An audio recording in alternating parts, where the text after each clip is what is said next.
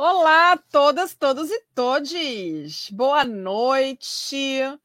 Estamos aqui hoje, dia 31 de agosto, 19 horas, no nosso Mídia ao Ponto semanal. Hoje, de novo, no nosso dia.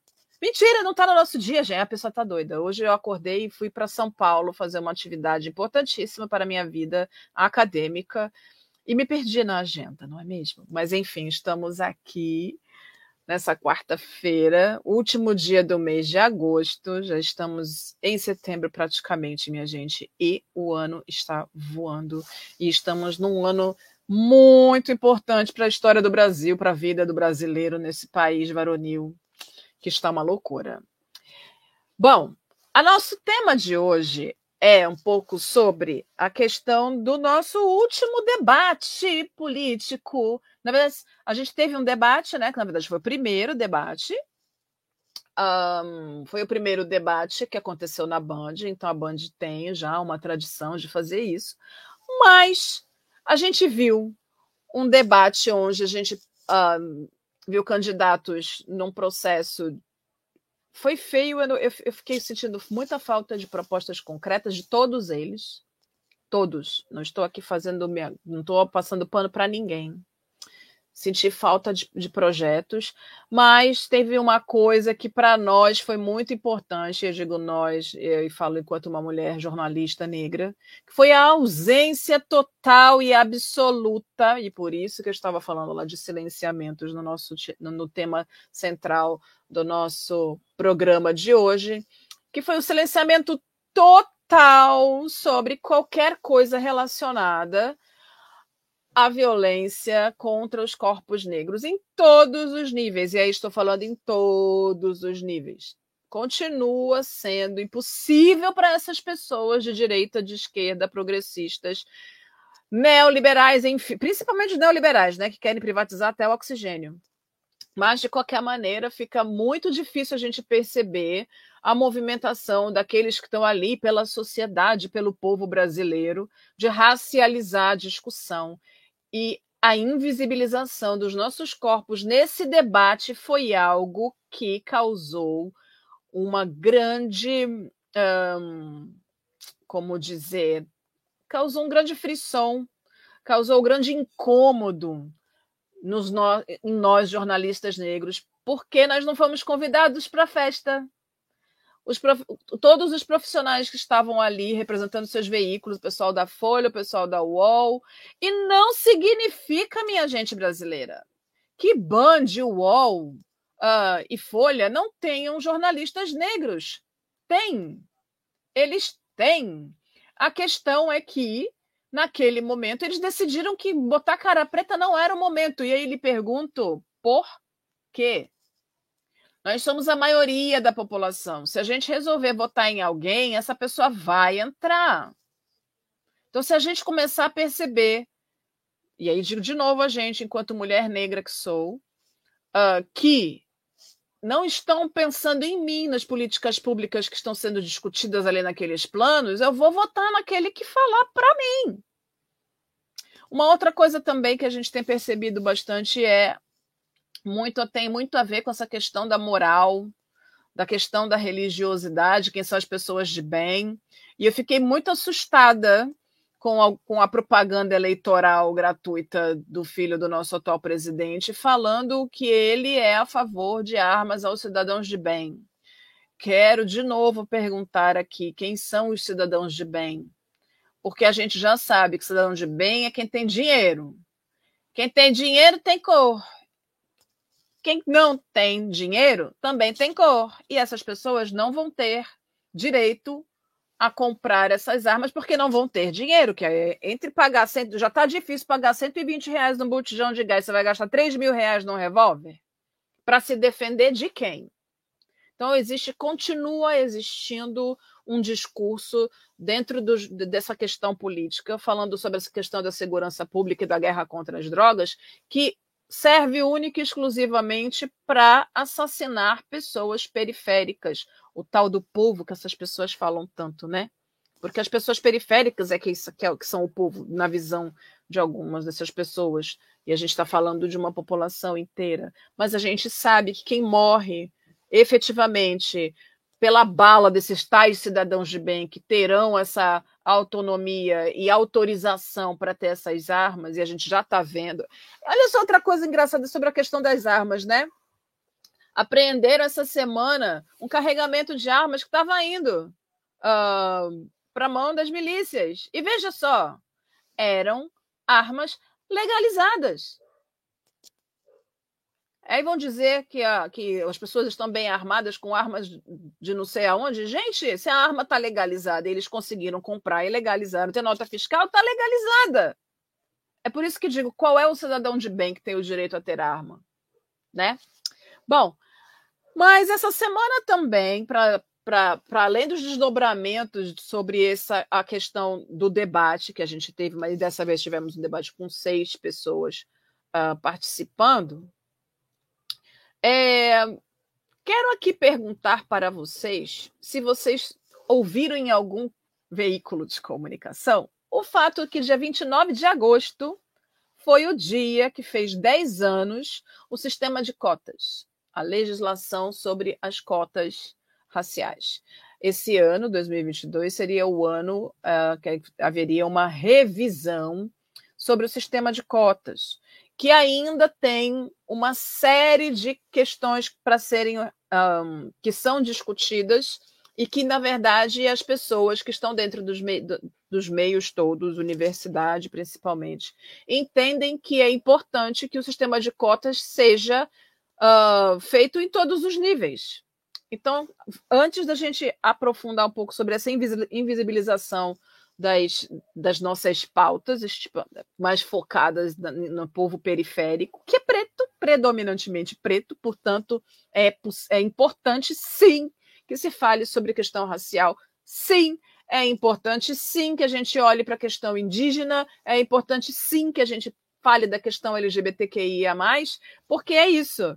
Esses são os corpos que não aparecem na discussão política absolutamente nunca ou quando aparecem, aparecem de uma forma que não dá conta de falar da sua. Um, de falar efetivamente da importância de discutir isso dentro da nossa sociedade. Gui, pode colocar a primeira imagem, por favor? Então, trouxe aqui para a gente firmar que esse documento foi assinado pela então presidenta Dilma Rousseff no dia 29 de agosto de 2012 né? E que ela então coloca é, como obrigatório o sistema de cotas. O sistema de cotas ele tem uma série de demandas importantes, principalmente para colocar uh, dentro das universidades federais e das instituições federais de ensino técnico e de nível médio pessoas que são. E aí isso é importante que se diga. As cotas, elas não são só raciais. O sistema de cotas, ele existe para dar oportunidade a pessoas negras, indígenas e oriundas de escola pública nas instituições federais, todas as instituições federais, então as universidades federais, as, uh, os institutos federais e as escolas técnicas federais, as ETECs.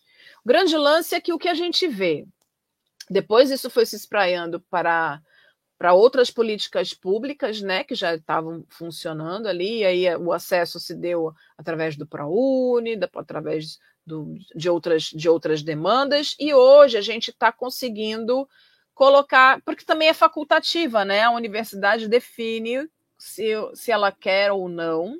E dentro da universidade, e a universidade, por exemplo, a Universidade de São Paulo tem o sistema de cotas mas também flexibilizou para que cada coordenador de curso de, determine se ele acha que é legal ou não ter o sistema de cotas. Então, dentro da USP, a gente teve uma discussão muito grande.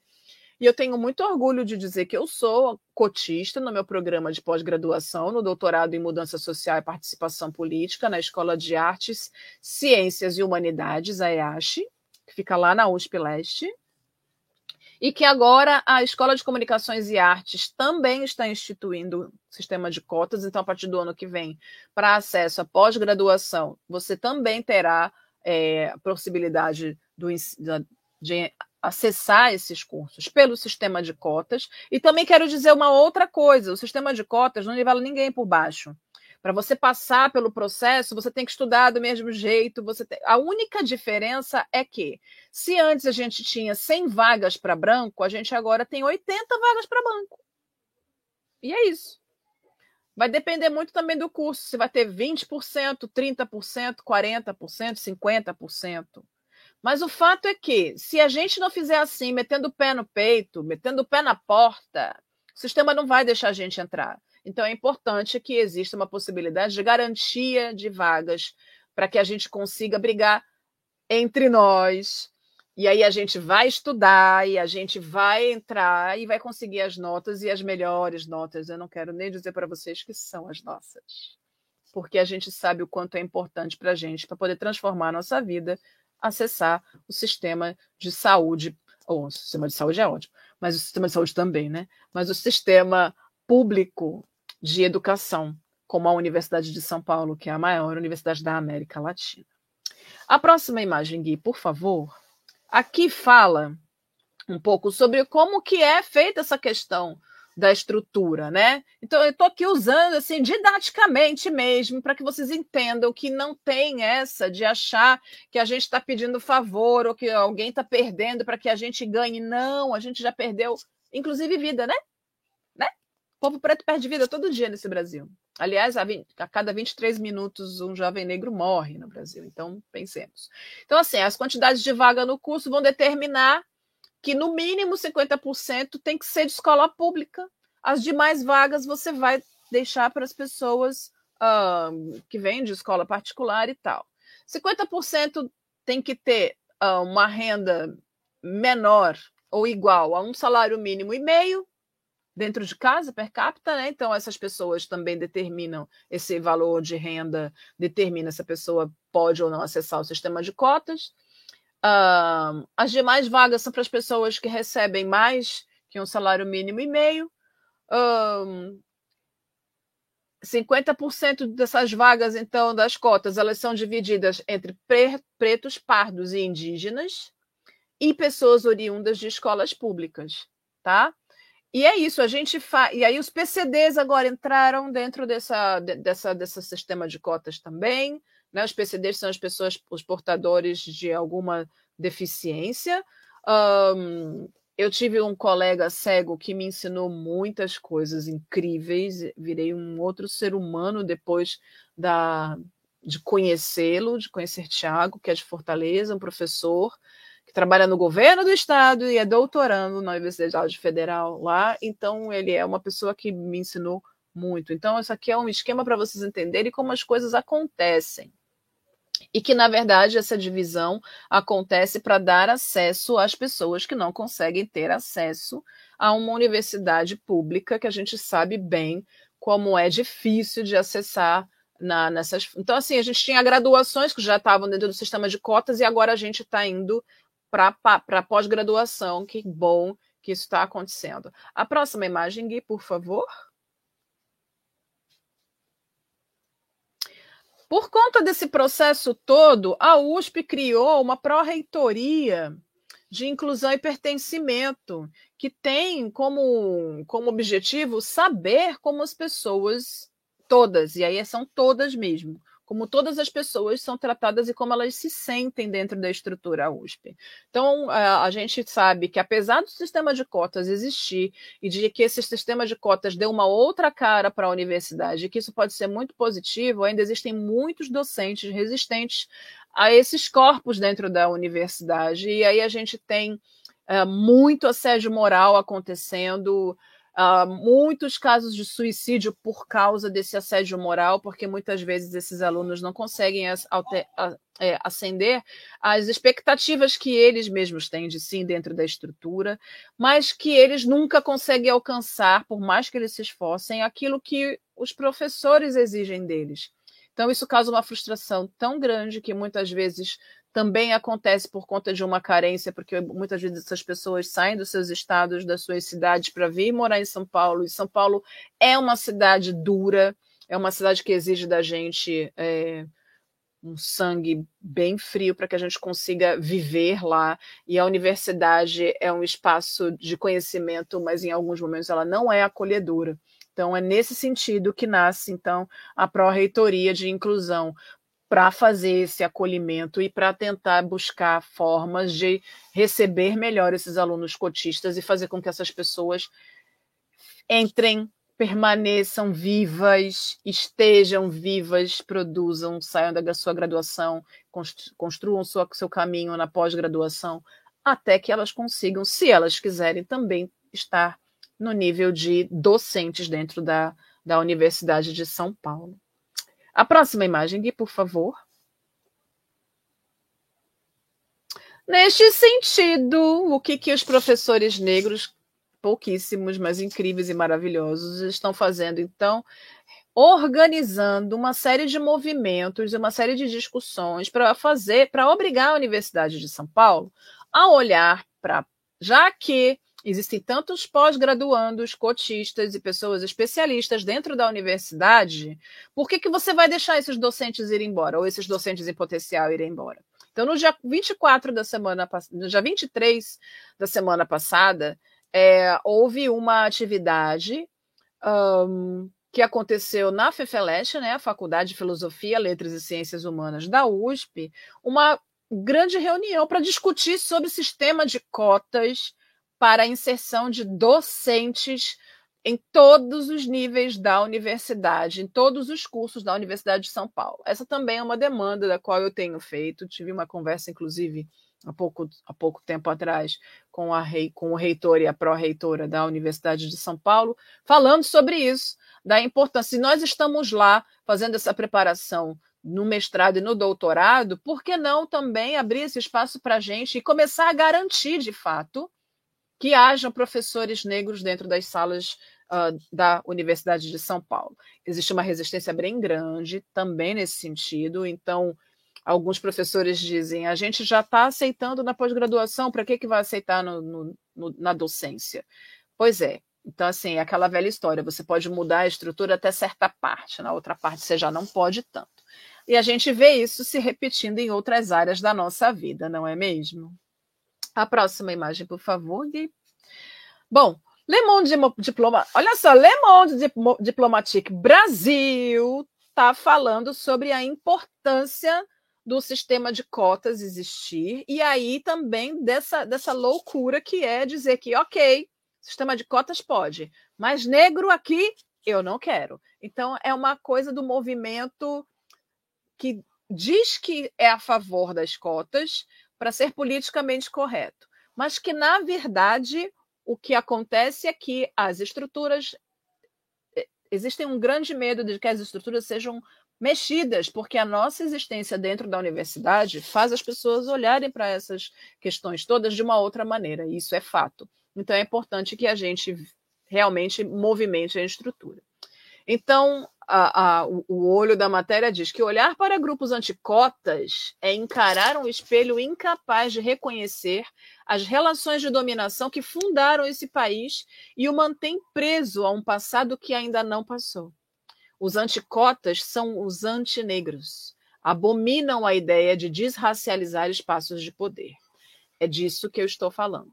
Esses professores que realmente acham que dentro da curso de pós-graduação é aceitável que você tenha alunos, mas que negam a possibilidade de nós acessarmos o sistema de, pelo sistema de cotas vagas para docentes, são essas pessoas antinegros que dizem que não mas que de fato são. Então, politicamente incorreto.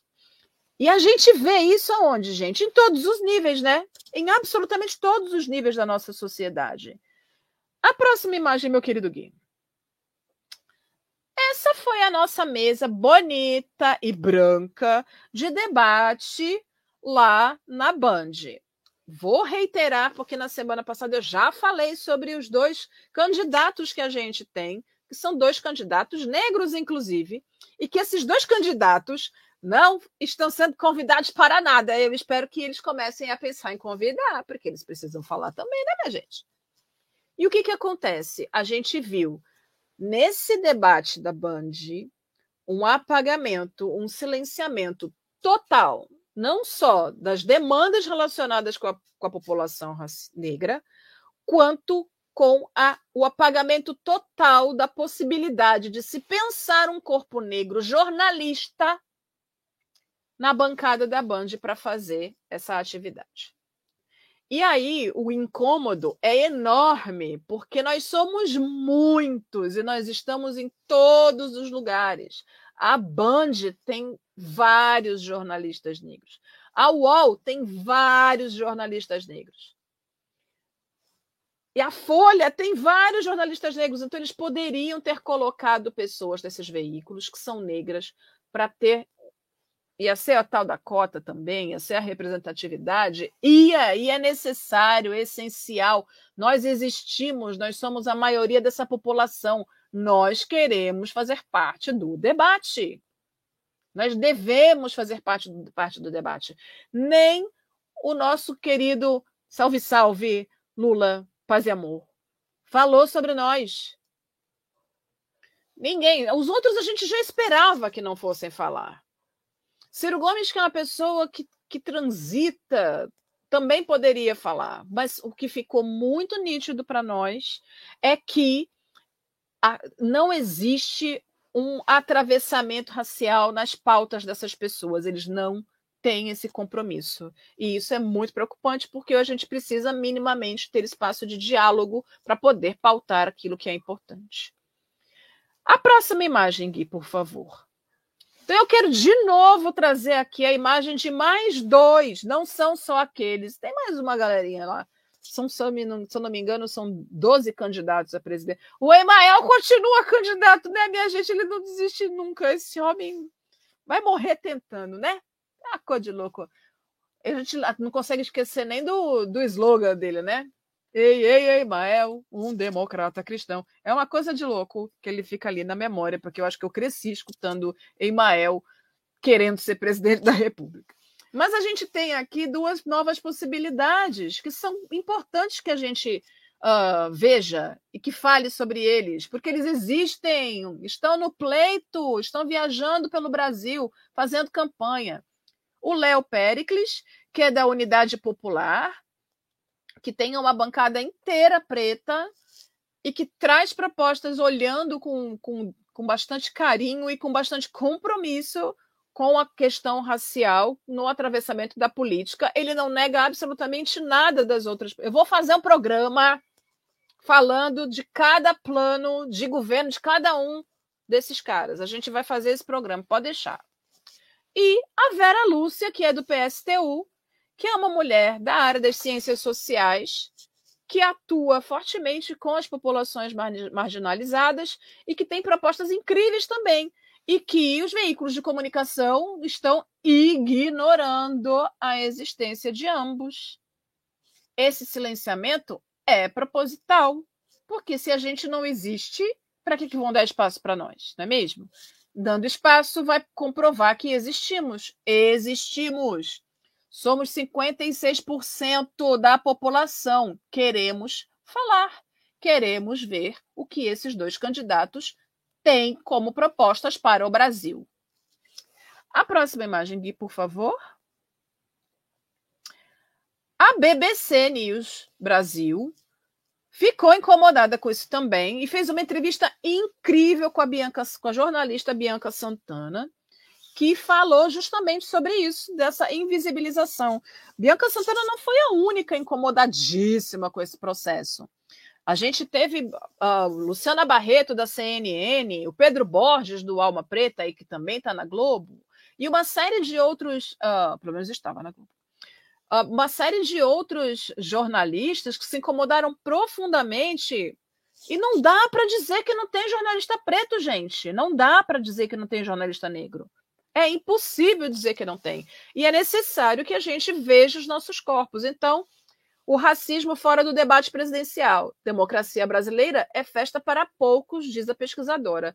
A pesquisadora em questão é Bianca Santana. Eu vou ler aqui para vocês um trechinho uh, do texto que, uh, que abre a matéria, porque, na verdade, Fizeram uma entrevista com ela muito boa, então entrem lá no site da BBC e vejam a matéria dela na íntegra, né, a, a, a entrevista que fizeram com ela. Ela tem um papel muito importante na luta antirracista, ela trabalha muito com a questão da escrita de mulheres negras, ela hoje faz parte um, da, da Casa Sueli Carneiro e ela é biógrafa da Sueli Carneiro, então ela tem, tem estado envolvida com coisas muito importantes na luta antirracista. Então, é, é, o texto fala que foi um total de zero pessoa negra no debate presidencial. E até agora não foi feita nenhuma pergunta sobre o racismo. A jornalista e escritora Bianca Santana, autora de diversos livros sobre a questão racial no Brasil, foi uma das muitas pessoas negras a destacar neste domingo, dia 28 de agosto, a ausência de pretos e pardos e da temática racial no primeiro debate entre candidatos à presidência dessa campanha eleitoral. Ela é doutora pela Universidade de São Paulo e tem uma tese sobre memória escrita de mulheres negras. Ela também é autora dos livros Arruda e Guiné, Resistência Negra no Brasil Contemporâneo, Continuo Preta, A Vida de Sueli Carneiro, né, editado em 2021 pela Companhia das Letras, e Quando Me Descobri Negra, uh, que é uma produção que foi editado pelo SESI São Paulo em 2015. Uh, e aí Bianca avalia que a entre...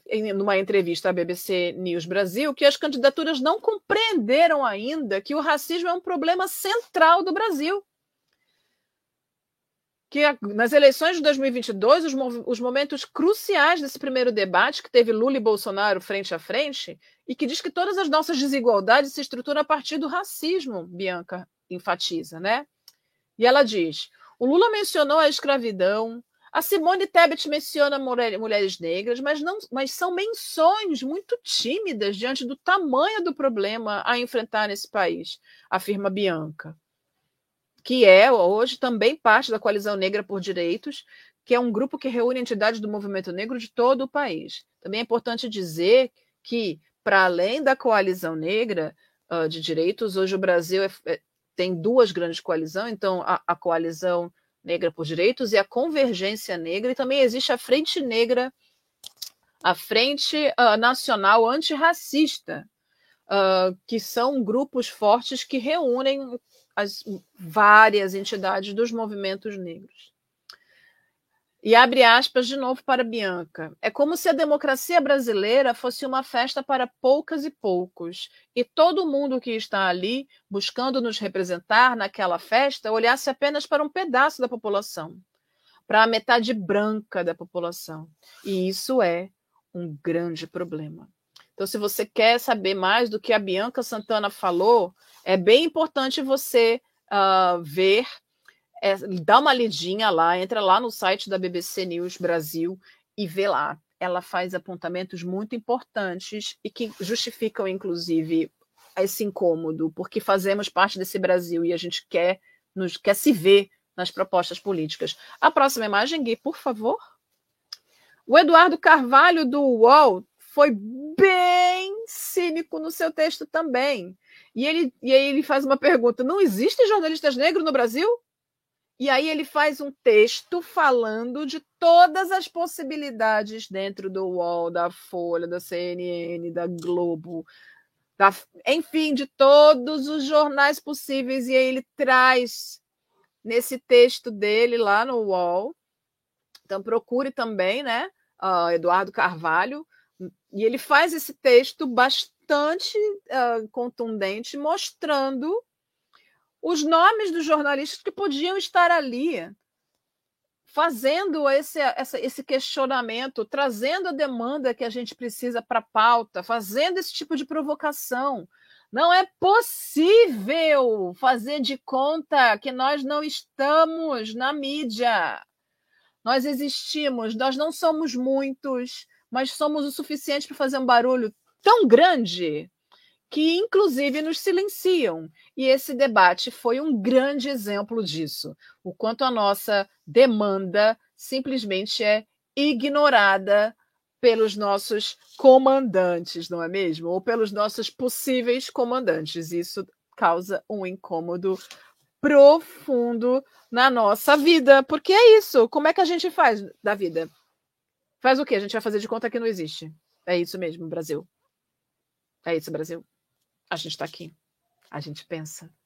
Nós somos jornalistas. E a gente é jornalista de verdade, tá? Porque é isso. Gui, você sabe que eu não sei se a gente tem mais? Ah, tem, é isso. Agora quero aqui fazer só para a gente ver como é que a mídia fofa já determinou quem pode ser a possibilidade de terceira via. E aí o Ciro Gomes está dividindo a tal terceira via com a Simone Tebet. Ai, Jesus. Ela, olha, esses dias eu vi ela com essa história de mulher votei mulher. E aí alguém que é maravilhoso foi buscar uma fala da Lélia Gonzalez falando que mulher votei mulher é a maior balela do mundo, porque nem toda mulher está uh, comprometida com o universo da mulher de fato. E quando a gente está falando de uma mulher branca, como Simone Tebet, dizer que toda mulher vota em mulher, maninho, voto nela não. Voto não. Voto não, porque ela não me compreende, ela não vai fazer nada por mim. Não vai. Nem ela, nem a aluna dela que estava lá também.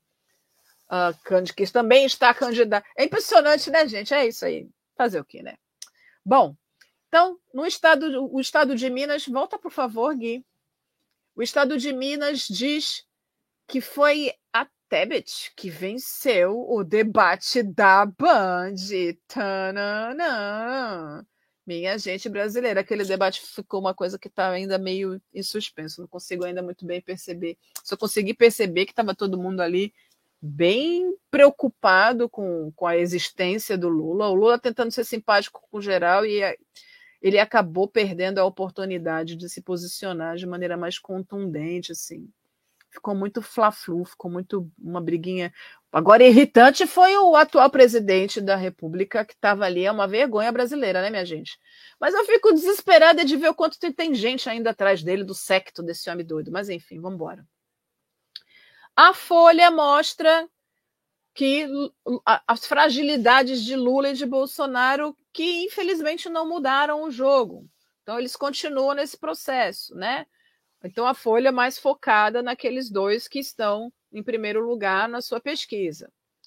Um, a, o, o, jornal O Globo tá fazendo uma fez uma faz uma análise da, do desempenho de cada candidato e o, uh, e o impacto disso nas pesquisas. Então, buscou ter um espaço mais neutro. Mas, na verdade, o que a Rede Globo está fazendo como um todo é fazer as pessoas saírem desses veículos online e tal e irem assistir os outros programas que têm análises mais profundas, nos canais fechados principalmente. Então, creio que a Globo Play deve estar ganhando bastante nesse sentido, porque para todo mundo que não pode ter a bendita da, da, da TV a cabo tá indo assistir Globo News, enfim, essas outras coisas por lá, né mesmo? Mas olha, tá entre nós, os, os, debates são interessantes. A gente pode não concordar com tudo, mas que são interessantes as visões são sim. A próxima, Gui, por favor.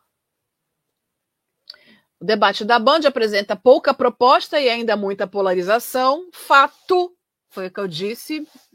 Ficou lá todo mundo se batendo, as, a professorinha e a aluna ali fazendo um carinho mútuo, foi fofo perceber o respeito e o amor incontido, ali incontrolável, que uma tem pela outra. Aquele doido, porque aquele homem é doido, gente, aquele doido do, do, do novo fazendo mil propostas, o cara quer privatizar, ele vai privatizar o oxigênio, minha gente. Se esse cara for presidente da República, a gente está perdido.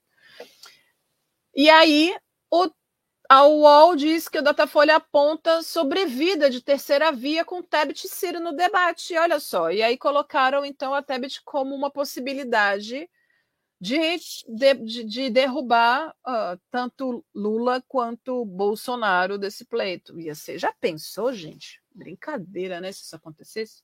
Ia ser uma loucura. A próxima, por favor. E é isso. O debate da Band apresenta pouca proposta e muita polarização no, no site da Terra, no jornal O Tempo, falando que o debate da Band estava uh, ali falando sobre a questão dos do, mais focada na questão dos também chamando as pessoas para dentro de outras redes para entender as suas análises no tempo em que a coisa estava acontecendo. No valor econômico, eles fazem uma análise. Simone Tebet brilha no debate da Band com o apagão de Lula e Bolsonaro. Vocês conseguem perceber que a mídia já determinou que o mulher vota em mulher é legal, eles compraram já essa, esse discurso e eles estão apelando para o emocional das mulheres. Meninas, fiquem de olho, pelo amor das deusas, porque essa mulher não é tão fofa quanto parece. Um, e aí eles já estão apostando nela, inclusive apagando o Ciro Gomes do rolê, colocando ela como a possibilidade da terceira via. E aí o que acontece é que as nossas eleições, né, nesse primeiro debate, então, a gente teve esses silêncios importantes, principalmente da questão racial, que é quando a gente fala de racismo, a gente está falando de, uma, de um mecanismo que atua para a morte das pessoas em absolutamente todos os níveis, e aí a gente está falando de falta de comida, de falta de saúde, de falta de educação, de excesso de violência da, da, da polícia quando se trata da questão um, do combate às drogas. Então a gente precisa de verdade fazer essas pessoas que estão querendo se candidatar, que estão se candidatando à presidência da República, que é necessário um olhar racializado para a construção dessas políticas públicas, sim. A gente falou do sistema de cotas e não foi à toa, porque nessa semana fez então 10 anos do, da, da aplicação da lei de cotas, e é o que a gente viu foi totalmente um apagamento, inclusive desses corpos que, deter, que decidem o que acontece com o Brasil, já que somos 56% da população e que estão fora da discussão política. Mesmo havendo candidatos à presidência da República, eles, nós continuamos sendo silenciados, sendo invisibilizados, e a grande mídia está a serviço dessa invisibilização. E não deixa que o debate fique mais rico com essas duas pessoas, o Léo Pericles e a Vera Lúcia Convidem essas pessoas para os debates. Eles podem trazer algumas informações, muitas informações muito importantes que vão fazer com que os debates fiquem cada vez mais ricos. Meus amores, esse foi o nosso Mídia ao Ponto de hoje. Eu espero que vocês tenham gostado. Se inscrevam no canal, acionem as notificações, deixem seu like, compartilhem Fiquem com a gente aqui. Conta pro povo que a Eliane faz uns programas, uns debates legais. E vem debater comigo também, minha gente. Estou esperando vocês aqui na semana que vem. Esperamos que aconteça tudo bem nesta semana que entra, para que a gente consiga voltar para o nosso dia, terça-feira, 19. Senão a gente avisa de novo e muda de novo, mas a gente deixa vocês informados, ok? Beijo grande. Bom resto de semana para todos. Até semana que vem. Tchau, tchau.